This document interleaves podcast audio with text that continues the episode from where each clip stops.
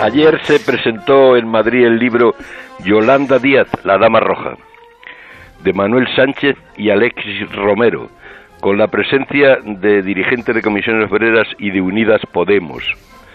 La Dama Roja es una biografía de Yolanda Díaz, la política que más expectación despierta cuando regresa el acento gallego.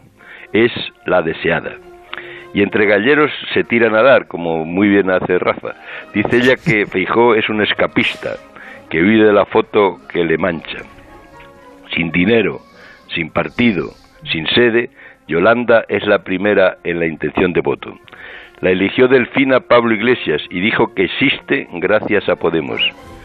Ella ha contestado, a los líderes los elige la ciudadanía. Propone un frente amplio sin dogmatismo, sin ego, sin ruidos, prefiere las primarias al dedo de Dios. Pedro Sánchez la quiere como ticket. Busca pactar con su espacio para formar una mayoría. Las elecciones serán posiblemente en, en, enero del 2024.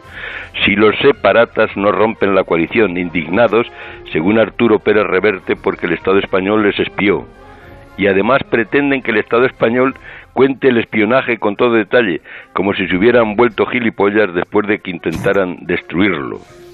La derecha critica a Yolanda por ser una izquierdista pija que va a la zarzuela con una camiseta de Zara y porque se vistió de blanco en los jardines de la Moncloa como para casarse con Pedro. No sabían que cuando se casó de verdad iba vestida de rojo. La política que sacó adelante la reforma laboral es hija de Suso Díaz, un sindicalista que resume así el carisma de su hija. Tiene mucho gancho. Querido Carlos, brindemos por ella, por si acaso, con Alvariño, la gloria de Cambados, embrujo de muñeiras y gaiteros, según la oda de Justel. Y viva el vino.